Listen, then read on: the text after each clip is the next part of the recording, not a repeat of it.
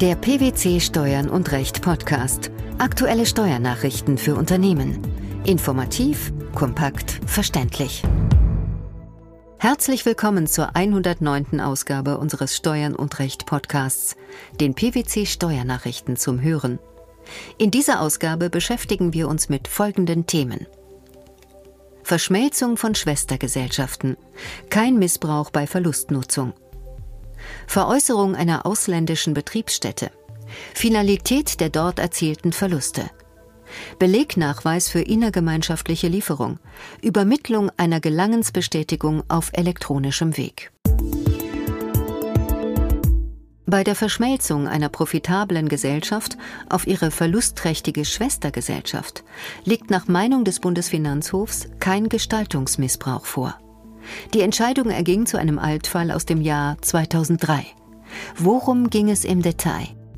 Das Thüringer Finanzgericht hatte im September 2011 entschieden, dass die Verschmelzung einer profitablen Gesellschaft auf eine Schwestergesellschaft, die über steuerliche Verlustvorträge verfügt, einen Gestaltungsmissbrauch darstellen kann, wenn die Verlustgesellschaft ihren Geschäftsbetrieb zum Zeitpunkt der Verschmelzung eingestellt hatte. Der Bundesfinanzhof konnte sich damit allerdings nicht anfreunden und hat nun der Revision der Klägerin, einer GmbH, stattgegeben.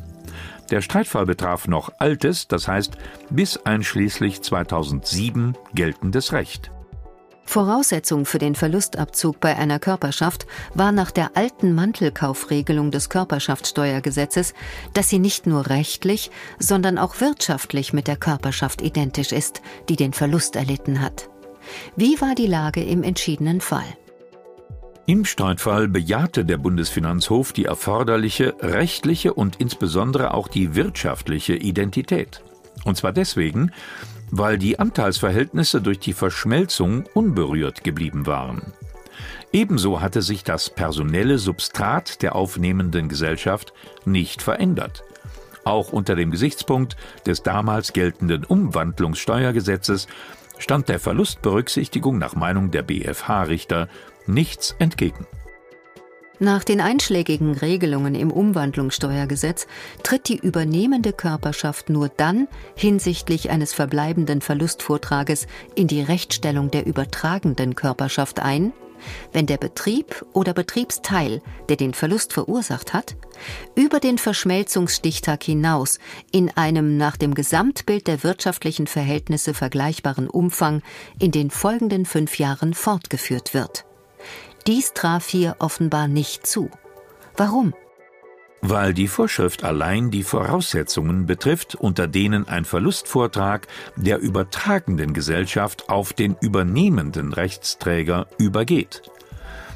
Mit den hier relevanten Verlustvorträgen der übernehmenden Gesellschaft befasste sich das damalige Gesetz jedoch explizit nicht. Weil der Gesetzgeber diesbezüglich auf eine Regelung verzichtete, habe er gezeigt, dass er das Problem einer missbräuchlichen Nutzung von Verlusten in Umwandlungsfällen durchaus gesehen hat, so die Argumentation des obersten Finanzgerichts. Dass die Verlustnutzung ausdrücklich nur in den beiden genannten Konstellationen, das heißt Verlustabzug bei Mantelkauf gemäß Körperschaftssteuergesetz und Betriebsfortführung für fünf Jahre ausgeschlossen war, lässt darauf schließen, dass der Gesetzgeber die Annahme eines Missbrauchs auch nur darauf beschränken wollte. Insofern bleibe für eine weite Auslegung kein Raum. Was muss zur abschließenden Einordnung des Urteils noch gesagt werden? Es sollte noch darauf hingewiesen werden, dass die Regelungen zum Mantelkauf im Rahmen der Unternehmenssteuerreform 2008 durch die Streichung des Paragraphen 8 Absatz 4 im Körperschaftssteuergesetz und des dafür eingeführten Paragraphen 8c neu gefasst wurden. Auf das Kriterium der Zuführung überwiegend neuen Betriebsvermögens kommt es nicht mehr an. Maßgebend ist allein der Wechsel der Anteilseigner an der betroffenen Körperschaft. Der Bundesfinanzhof hat erneut entschieden, dass finale ausländische Betriebsstättenverluste beim inländischen Stammhaus zu berücksichtigen sind. Das Gericht hat dabei den Begriff der Finalität aus tatsächlichen Gründen weiter präzisiert. Welcher Sachverhalt war zu klären? Paragraph 2a Absatz 3 des Einkommensteuergesetzes, der allerdings letztmalig für 1998 galt, sah einen temporären Verlustabzug trotz DBA-Freistellung vor. Die Kehrseite dieses erweiterten Verlustabzuges war allerdings, dass bei Gewinnen in den Folgejahren eine zeitlich unbegrenzte Nachversteuerung bis zur Höhe des vorherigen Verlustabzugs zu erfolgen hatte. Die nun klagende GmbH unterhielt eine Zweigniederlassung in Belgien, deren Betriebsvermögen sie im Jahr 1999 an eine belgische Gesellschaft veräußerte. In ihrer deutschen Gewinnermittlung berücksichtigte sie einen laufenden Verlust sowie einen Veräußerungsverlust von zusammen ca. 674.000 Euro. Das Finanzamt verweigerte nun, unter anderem unter Hinweis auf den Wegfall besagter Verlustabzugsregelung ab 1999, die Verlustberücksichtigung bei der GmbH mit der Begründung, diese Verluste seien sämtlich nach den Bestimmungen des Doppelbesteuerungsabkommens mit Belgien von der deutschen Besteuerung auszunehmen. Da das Finanzgericht zuvor der Klage der GmbH stattgegeben hatte, war das Finanzamt nun auf die Revision vor dem Bundesfinanzhof angewiesen. Der BfH wies diese jedoch zurück. Warum? Das oberste Finanzgericht zeigte damit Kontinuität in seiner rechtlichen Beurteilung der finalen Betriebsstättenverluste, die nach der Aussage der Richter durch die Rechtsprechung des Europäischen Gerichtshofes durchgängig gestützt werde und hinreichend geklärt sei. Unstreitig sei die DBA-rechtliche Besteuerungszuordnung bzw. Berücksichtigung von Gewinnen und Verlusten im Betriebsstättenstaat. Diese Regelung finde allerdings dann ihre Grenzen, wenn Verluste definitiv nicht mehr verwertet werden können.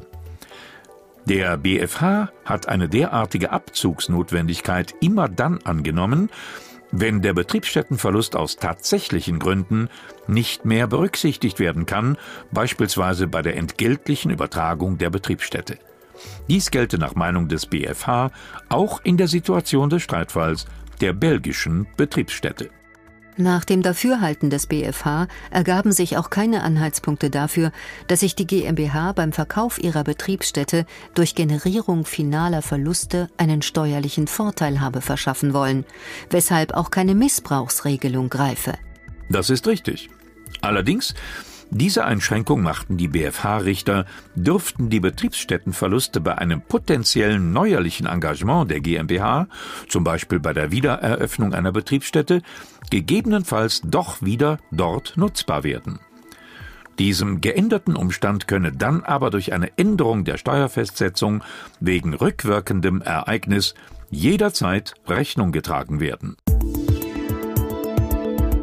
Gelangensbestätigungen, also umsatzsteuerliche Nachweispflichten bei innergemeinschaftlichen Lieferungen, können auch als Word- oder Excel-Datei bzw. als Datei im sogenannten CSV-Format elektronisch, beispielsweise per E-Mail, übertragen werden. Das hat das Finanzministerium des Landes Schleswig-Holstein in einer Kurzinformation im Einvernehmen mit den obersten Finanzbehörden der Länder mitgeteilt. Womit befasst sich die Kurzinformation außerdem? In dem Schreiben wird auch darauf hingewiesen, dass der Umsatzsteueranwendungserlass an zahlreichen anderen Stellen auf die Regelungen zur Übermittlung der Gelangensbestätigung auf elektronischem Weg verweist. Abgesehen von der Gelangensbestätigung gilt das Vorstehende damit auch für Tracking- und Tracing-Protokolle, Frachtbriefe und Connoissements sowie für die sogenannte weiße Spediteursbescheinigung. Es sollte beachtet werden, dass die in der Kurzinformation angesprochene Regelung die elektronische Übermittlung von Nachweisen an sich betrifft, nicht aber die Frage, ob in einem solchen Fall eine Unterschrift des Abnehmers entbehrlich ist. Eine E-Mail, ein Download-Protokoll oder zum Beispiel eine Datei als Anhang einer E-Mail müsse aber stets im Original, also so, wie sie beim nachweispflichtigen Unternehmer angekommen ist, elektronisch oder in ausgedruckter Form aufbewahrt werden. Warum ist das notwendig? Weil nur so die Unversehrtheit des Inhalts und die Echtheit der Herkunft gewährleistet werden kann. Im Übrigen enthält der Umsatzsteueranwendungserlass die Aussage, dass die Grundsätze ordnungsgemäßer Buchführung und die Grundsätze zum Datenzugriff und zur Prüfbarkeit digitaler Unterlagen unberührt bleiben. Im Gegensatz dazu kann eine im EDV-System dokumentierte Wareneingangsbuchung einer ausländischen Konzerngesellschaft allein nicht als Form der Gelangensbestätigung anerkannt werden. Warum ist dies ausgeschlossen?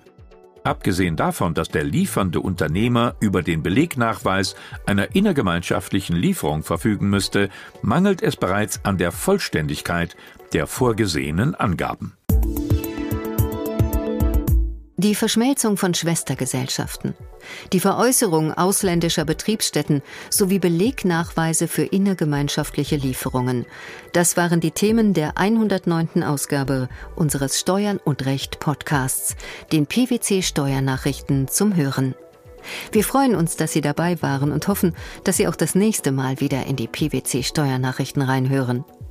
Steuerliche Beiträge zum Nachlesen finden Sie in der Zwischenzeit unter blogs.pwc.de slash steuern minus und minus recht.